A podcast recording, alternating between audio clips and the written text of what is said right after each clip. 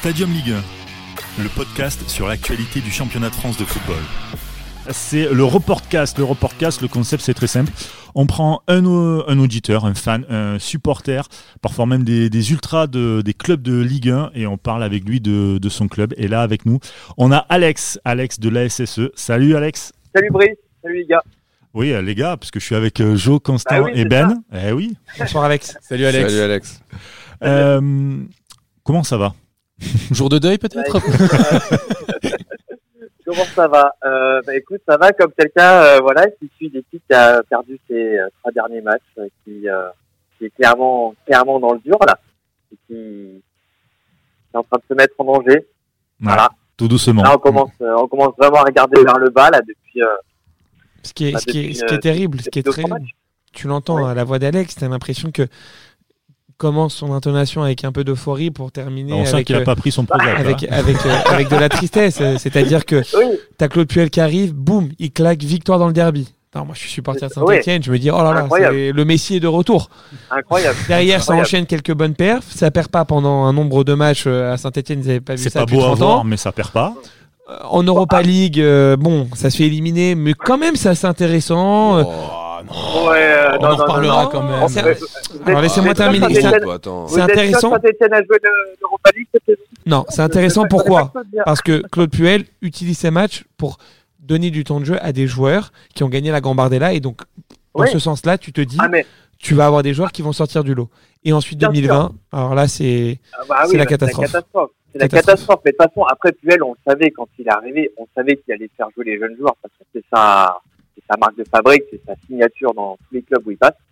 Donc, euh, donc voilà, ça c'est, c'est un point positif quand même parce que c'est bien de valoriser aussi le centre de formation. euh. C'est bien de le valoriser, mais si les joueurs ne valorisent pas ton équipe, ça devient un problème. Ah ben oui, non oui, forcément, là, forcément, c'est, beaucoup plus compliqué, sachant que euh, le joueur le plus performant de la formation actuellement, il est déjà vendu. Donc, euh, Déjà vendu. euh, William Saliba à Arsenal. Donc, euh, Je pense donc qu'il voilà. est même euh, en train de déjà regarder les annonces de maison à Londres, là, vu la. Oui, Vu je la pense, saison. oui, oui, je, je pense que oui, mais bon, après on peut, on peut le comprendre. Mais bon, là, c'est vrai que, euh, c'est vrai que c'est, ouais, c'est c'est une saison, euh, ouais, un peu, un peu particulière. Après le derby, euh, faut quand même la relativiser la, la victoire dans le derby parce que le derby, je sais pas si vous l'avez regardé, mais c'était Bien quand sûr. même, Ouais. c'était quand même voyage au bout. Hein. C'est- Franchement, euh, c'était poussif, mais en tant que supporter, ah ouais, non mais, tu mais en commences, tant que, euh, oui, tu après commences par un- cette un victoire, c'est c'est quand même, un c'est quand même derby, eu ce mérite. Enfin, c'est un Un leurre. derby, ça se joue pas, ça se gagne. c'est- c'est Ouais, ça, mais en plus, c'est une victoire mentale. Oui, Ce qui oui, manque c'est cette ça. année, finalement, paradoxalement. Ah bah c'est c'est exactement ça. Mais là de toute façon là il y a y a plus aucun mental et il y a enfin, il y a surtout plus aucune confiance parce que si on regarde euh, le dernier match en date, euh, celui contre Montpellier donc hier, euh, il y a eu je crois 14 occasions nettes. J'ai regardé un peu les statistiques. 14 occasions, euh, euh, il y a eu 5 tirs cadrés et euh, enfin Les zéro ça a but. été un but. assez- ça a été, ça a été plus que laborieux hein, devant le but. Hein. Euh, Pour, pour moi, le joueur qui symbolise vraiment ça, c'est Banga. C'est-à-dire qu'en début Ouais. de saison, euh, il était limite, euh, il avait limite le titre de meilleur recrue de la décennie pour te dire, puisqu'il claquait des buts, il claquait des buts. Ouais, ouais, Et là maintenant, il en met, il en met plus une au fond. Alors moi, en plus Ah, personnellement, je l'ai dans mon équipe MPG, ça commence à, Ah, ça commence à mettre un peu en difficulté. un petit peu. Ah, Voilà, je, Alex, je si tu, comprends. si, Je- tu lui, je si comprends. tu peux lui passer le mot, c'est sympa. Bon, écoute, Denis, euh, là, là, c'était plutôt Papy Banga hier, mais, euh, mais Denis, euh, mais c'est vrai que sérieusement, euh, c'est vrai que là, ça fait deux ou trois matchs où, en plus, ce qui est, euh, ce qui est assez paradoxal, en plus, avec Denis Banga, c'est qu'il a été absent. Ah, il a été blessé. De toute façon, je sais pas quel joueur n'a pas été blessé dans cette équipe cette saison. Euh, mais euh, il a été blessé, il est revenu, euh, il était contenu, il me semble, il a marqué un but qui, qui était finalement hors jeu, voilà. On le voit, on va à Monaco, on gagne grâce à lui euh, sur euh, sur la phase d'Honora, il me semble. Très belle Euh, action. et- Très très belle action. voilà, oui, oui. Et on se dit, bah voilà, voilà. Monsieur Banga is back. Eh ben, pas du tout en fait, pas du tout parce que bah, parce qu'après derrière Metz, Marseille, euh, même hier, enfin hi- hier, je trouve que ça a été vraiment été un match très très compliqué hein, pour lui. Hier, un match très compliqué, mais contre Marseille, moi, j'ai vraiment vu les lacunes. Vraiment, le match contre Marseille, Ouais. je l'ai regardé. Pour moi, c'était criant. L'Olympique de Marseille, qui n'a pas, un- qui avait pas une équipe euh, All-Star Game, qui va gagner Ouais. comme ça euh, euh, dans le chaudron, euh, avec un but de paillette très beau. Mais Radonic, quand il frappe, bah, tu vois que Ruffier, il va même plus au sol. Là, tu sens que Ouais. qu'il est désemparé, quoi, qu'il qu'il peut rien faire. C'est terrible. au-delà, enfin, il y a Russie et euh, il y a Aoulou. Hier, euh, en avant-match, euh, ils ont montré une action halluciné. À Oulu, euh, il tombe par terre, il met je sais pas combien de temps à se relever, quoi. Enfin, Ah, le mental est touché là. ah, mais à un moment, c'est pas possible, quoi. Si tu mets 10 secondes à te relever, à un moment, Mhm. ça veut dire que t'as- pas envie, quoi. Moi, à Oulu, c'est bien, il est prêté, c'est bien, il va partir en fin de saison. Mais à un moment, pas, possible. Mais alors d'un point, point de vue général, parce que bon, Brice a, a présenté l'émission en disant que chaque semaine, donc, euh, on, voilà, on faisait le reportcast. Donc le principe, c'est d'aller parler, voilà, des supporters, des gens qui suivent au quotidien le club pour en parler. Ouais. Et j'ai l'impression de chaque semaine où je parle euh, avec donc un reporter, j'ai l'impression de tenir le même discours. Alors je vais reprendre Ouais. parce que j'ai eu le même discours pour Nice, j'ai eu le même discours pour Rennes. Euh, on a eu ce discours aussi pour Bordeaux et alors donc je vais, je vais reprendre ce même discours. Est-ce qu'il y a quand même pas une forme de frustration à Saint-Etienne Parce qu'on a quand même un très grand club, euh, en tout cas un club qui a marqué l'histoire de, de notre championnat. On a quand même une, une région où on a des supporters euh, qui sont peut-être les plus chauds de France et qui sont les plus, euh, les plus fidèles. On va y revenir. Euh, Ouais, Ah, ça, les bah, plus chauds de clairement, France, euh, clairement, on l'a vu. hein. Est-ce qu'il n'y a, ouais, pas tout pour faire un grand club?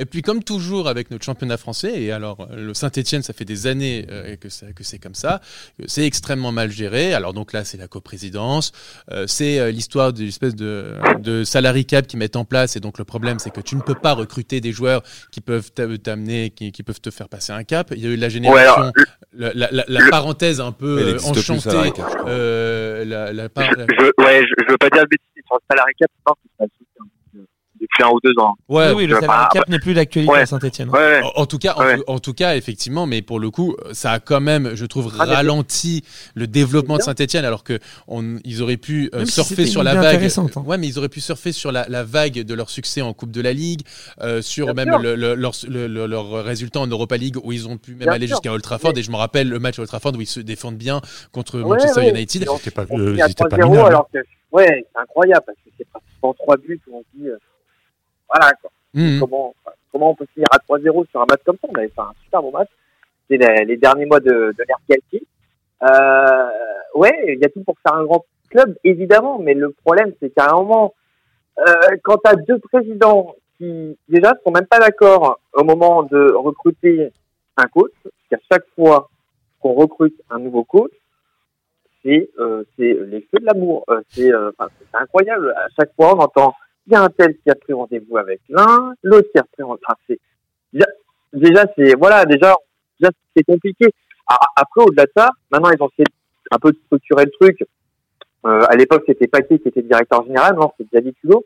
Bah, euh, lui, aussi, je, je comprends pas qu'on l'entende pas plus que ça en ce moment, parce que c'est quand même, là, on est quand même dans une période compliquée. On regarde derrière, on est à quatre points du du barragiste et on l'entend pas plus que ça. Moi, je l'ai entendu deux fois. Je l'ai entendu euh, lors de la conférence de presse pour le présenter et euh, la semaine dernière face à Marseille parce qu'il y a eu des débordements en début de, enfin, en début de match, en, en avant-match. Mm.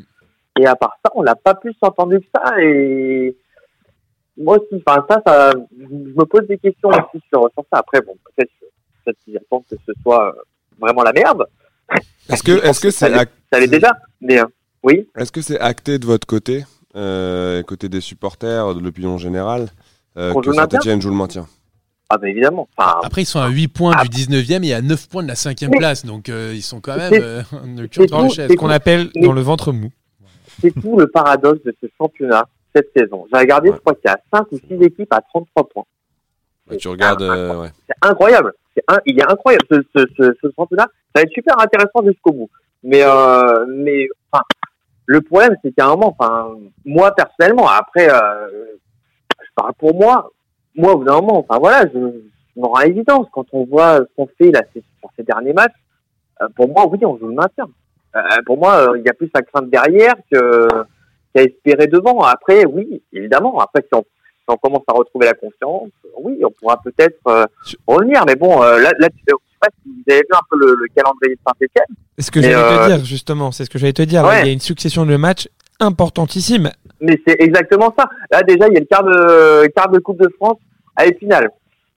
Là, À je mon peux, avis. te- ouais, là, je peux À te mon dire avis. que s'ils sont éliminés là-bas, pas. je pense Ah oui, que c'est le, c'est le feu dans la maison. Là. Ah non, mais c'est ça. Non, mais là, Et au sens ça propre comme au sens figuré. Hein. Oui. Ah non, mais c'est c'est ça. À mon avis, ça, ça va tirer à balles réelles, hein, dans la dans le club. À mon avis, si, euh, s'ils sont éliminés là-bas. Et après, on a entre guillemets la chance d'avoir été prévenu par euh, par Lille qui s'est éliminé là-bas. Mais bon, Exactement. Hmm. euh, n'empêche que on, voilà, on verra bien ce que ça donnera. Et puis après derrière, bah, c'est Brest, Brest qui est euh, pas très loin devant nous, je crois qu'il est 13e.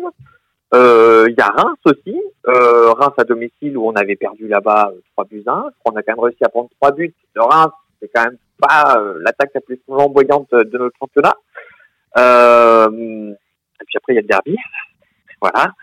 Euh, Il y a Bordeaux, Monaco. Enfin, on enchaîne des ouais. On enchaîne, euh, en, en fait, c'est ça aussi qui est dingue là dans cette dans cette situation-là, c'est que tu te dis qu'en fait les petits sont aussi importants que les gros parce que les petits. Euh, Parce que les, les petits se défendent. Tu vois que Nîmes, que Oui. Dijon, alors un degré moins d'Amiens, Oui. ça va gratter des points à Lyon, Et ça gagne à domicile.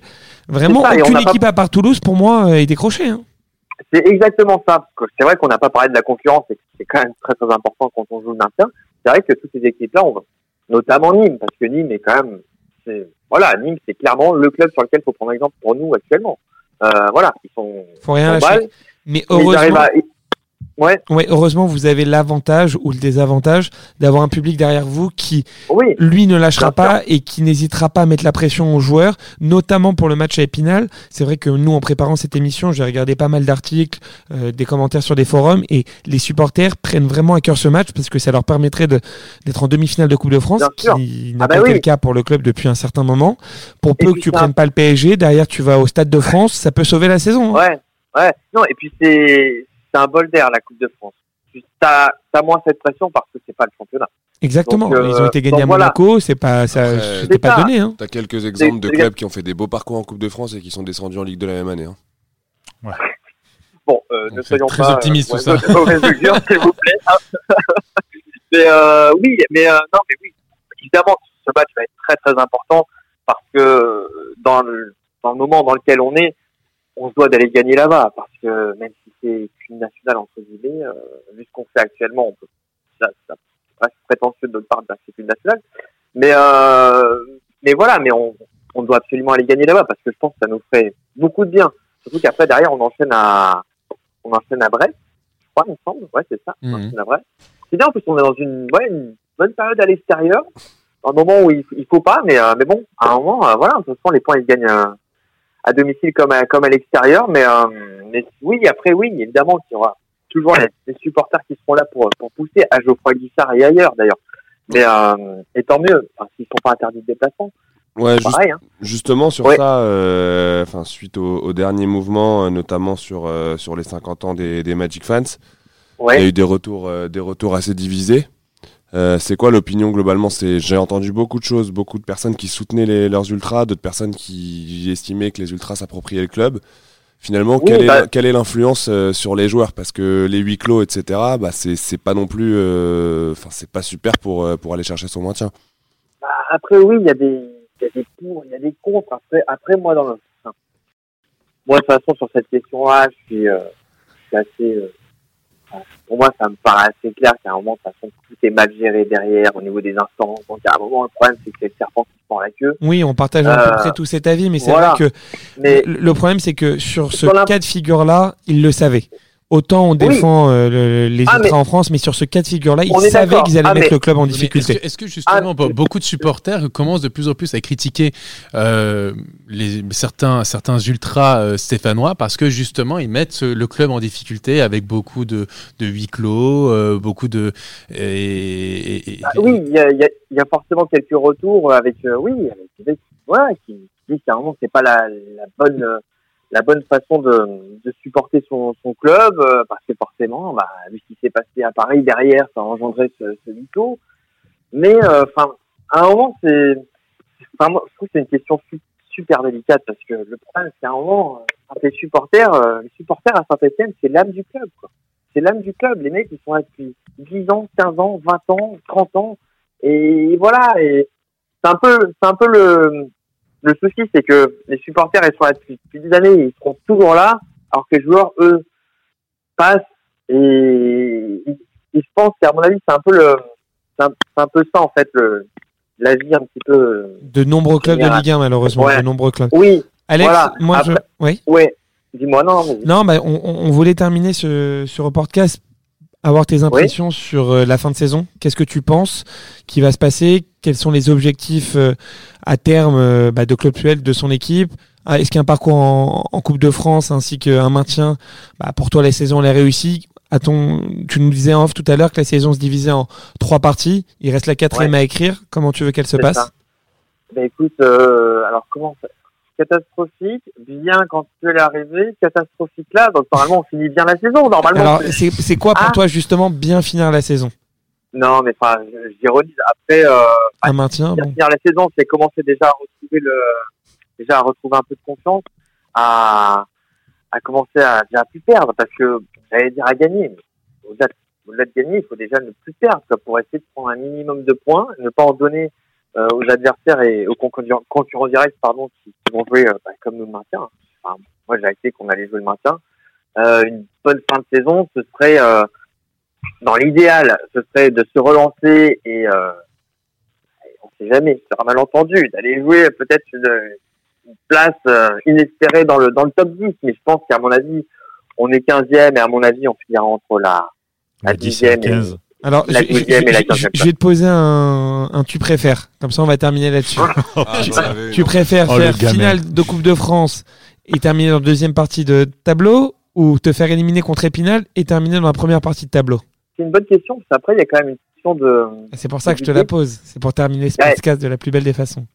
Parce qu'il y a quand même une question de budget aussi. Euh, puis dans la première partie de, de tableau, c'est pas la même chose. Donc, euh, Donc- beau quand même de faire une serait- ce serait beau de faire une petite épopée en Coupe de France, quand même. D'aller, Donc, très on, bien d'aller... euh, on- on prend, on prend l'option finale Coupe de France au Stade Ouais. de France plus Par contre, maintien Ouais, par euh, contre- dans le. Par contre, moi, moi j'ai vu quelques dilemmes, quelques tu préfères comme ça sur Twitter où on nous demande euh, Coupe de France et euh, relégation en Ligue 2 ou maintien. Euh, Non, là, la vois. réponse est très claire, c'est maintien Voilà, direct. hein. j'ai pas été jusque là parce que je ne ouais, pense ouais, pas que non, mais- non, mais- va descendre. Est-ce que est-ce qu'une fin de saison réussie, ça serait pas tout simplement Lyon qui se qualifie pas pour la Coupe d'Europe? Ah, mais euh, ah, écoutez, après Lyon, euh, Lyon c'est leur problème. Ils font une saison de merde aussi, hein, d'ailleurs, avec, euh, avec, avec leurs moyens. Mais après Lyon, c'est autre chose encore. Une bonne fin de saison, ce sera un- une deuxième victoire dans le derby. Comme ça, on aurait enfin une, on aurait enfin deux victoires sur une même saison face à Lyon depuis depuis très très très longtemps. Je sais même pas si j'étais né à l'époque encore.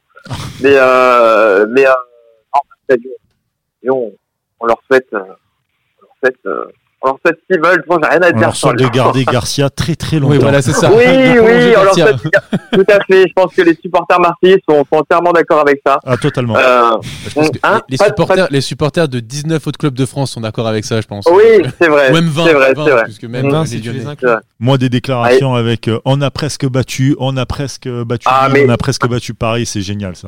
J'ai ouais, grave, j'ai vu une interview, là, je crois que c'était chez, chez Bein, c'est génial. On a presque battu tous les gros. Oui. Mais ils ont perdu à domicile contre euh, Lille, ils ont perdu à domicile contre Rennes, euh, ils ont perdu à Marseille, mais ils ont presque battu les gros. C'est ouais. C'est après c'est ouais. Bon au moins nous on a une communication particulière, mais pas euh, enfin, pas idiote. parce que franchement, Bon, espérons qu'ils nous espérons qu'ils nous battent presque aussi nous Saint-Étienne pour le, le derby retour. Ah ben en tout cas, comme dirait Paganini, en tout cas on te le souhaite. Ah ben écoutez, euh, c'est bien gentil les gars. Bon, merci beaucoup en tout cas. On te retrouve sur euh, Twitter, Alex-du-bas Indaus 2, c'est ça? C'est ça, c'est Voilà. exactement ça. Parfait. Eh ben, écoute, merci, Merci. beaucoup. On souhaite tout le meilleur à la Saint-Etienne. Et puis on se dit à Merci, très vite. gentil. Allez, Merci. ciao. Ciao, Alex. Ciao, à plus. Salut. C'était Stadium Ligue 1, un podcast produit par Sport Content en partenariat avec Urban Soccer.